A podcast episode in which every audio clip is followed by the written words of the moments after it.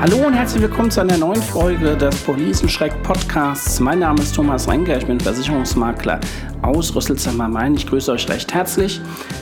Heute geht es hier im Podcast in der heutigen Folge um die Mehrfach- oder Doppelversicherung. Versicherungen haben ja so die blöde Angewohnheit, dass wenn man zu viele Schäden einreicht, der Versicherer einem irgendwann den Vertrag kündigt. Ähm, das hat man zum Beispiel gerne bei der Rechtsschutzversicherung, ähm, dass man da relativ schnell aus dem Vertrag äh, rausgekündigt wird vom Versicherer und man dann unter Umständen auch Probleme hat, einen neuen Versicherungsschutz zu finden. Nun erreichte mich in den vergangenen Tagen eine Anfrage, ähm, ja, also wäre doch eine clevere Idee, wenn ich noch eine zweite Rechtsschutzversicherung abschließen könnte. Und ähm, dann reiche ich einfach den einen Schaden bei Versicherung A ein und den nächsten bei Versicherung B. Und äh, das hilft ja dann auch den Versicherungen, weil nicht mehr so viel bezahlt werden muss. Ja, die Idee ist eigentlich gar nicht so schlecht, aber ähm, in der Realität leider so nicht durchführbar, weil das eine Sache ist, die die Versicherer zum einen als Doppel- oder Mehrfachversicherung bezeichnen und äh, zum anderen ist das auch nicht erwünscht. Eine Doppel- oder Mehrfachversicherung ist an sich nicht verboten. Verboten wird es dann, wenn man versucht, ähm, einen Schaden bei zwei Versicherungen einzureichen. Und äh, das soll vermieden werden. Deswegen mögen die Versicherer es auch nicht, wenn man die gleiche, das gleiche Risiko noch woanders versichert hat. Ähm, schönstes Beispiel oder sage ich mal das klassische Beispiel für eine Doppelversicherung ist, wenn man mit seinem äh, Lebenspartner zusammenzieht in die erste gemeinsame Wohnung und dann ähm, sich ähm, oftmals nicht um die Versicherungen kümmert. Das bedeutet also, dass man unter Umständen zwei Privathaftpflichtversicherungen hat, zwei Hausratversicherungen und zwei Rechtsschutzversicherungen, obwohl man eigentlich das über einen Vertrag laufen lassen könnte. Was passiert jetzt in einem Schadensfall? So, ähm, bei dem Klassiker ähm, Zusammenzug von zwei, äh, von einem Paar, dürfte das in der Regel kein Problem geben. Wenn man da zwei Verträge hat und einen Schaden einreicht, ist das dann so, dass sich beide Versicherer einigen bzw. sich den Schaden teilen und dann der jüngere Vertrag ähm, aufgehoben wird. Anders sieht es dann halt aus, wenn es nicht plausibel erscheint, warum man zwei Verträge hat.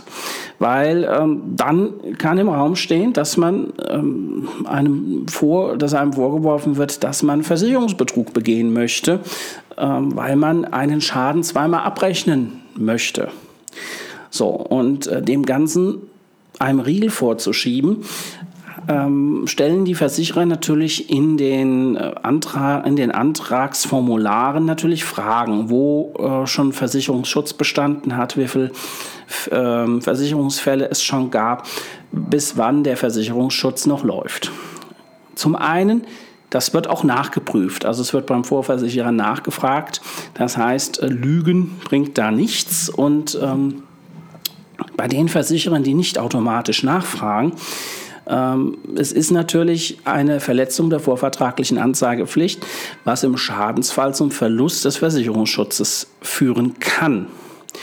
Ähm, wenn man natürlich die Angabe macht, ja, ich habe äh, noch bei der Pfefferminzia eine zweite Rechtsschutzversicherung, wird die Folge dann sein, dass die Apfelsinia diesen Antrag nicht weiter bearbeitet und dann sagt, kündige erstmal den anderen Vertrag, weil man möchte so, solche Fälle nicht haben.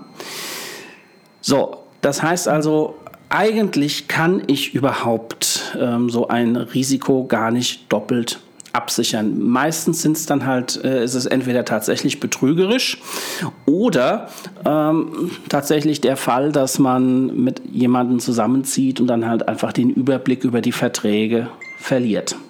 So, und ähm, aus diesem Grund ist es halt leider nicht möglich, äh, diese, diesen cleveren Trick anzuwenden, einfach ein Risiko auf zwei Versicherer zu verteilen.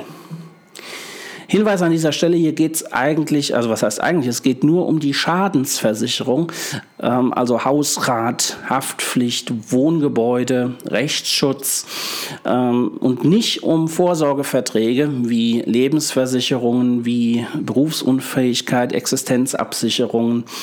Ähm, da wird zwar auch gefragt, insbesondere bei der BU ist das von Belang, weil man halt nicht mehr ähm, BU-Rente absichern soll, wie man Einkommen hat. Aber natürlich kann man mehrere ähm, Berufsunfähigkeitsversicherungsverträge abschließen und so die Rente auf mehrere Versicherer verteilen. Das ist ähm, kein Problem und ist sogar erwünscht.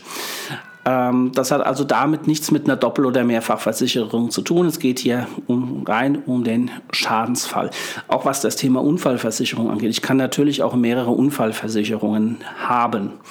Ähm, ich muss aber natürlich angeben, äh, wenn ich eine neue abschließe, ob ich schon eine habe und äh, wie hoch die ist. Und wenn man der Meinung ist, dass diese Versicherungssummen insgesamt zu hoch ist oder so, dann kann es halt auch passieren, dass der neue Versicherer das ablehnt.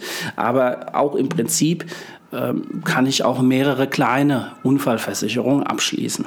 Ähm, so, ich denke, das Thema ist klar und ähm, ist halt nicht so mit der cleveren Geschichte.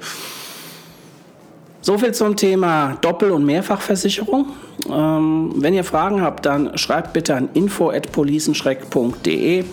Ich freue mich, wenn ihr das nächste Mal wieder dabei seid und mir eure Aufmerksamkeit schenkt. Macht's gut, bis bald, euer Thomas Renker. Grüße aus Rüsselsheim am Main. Bis bald.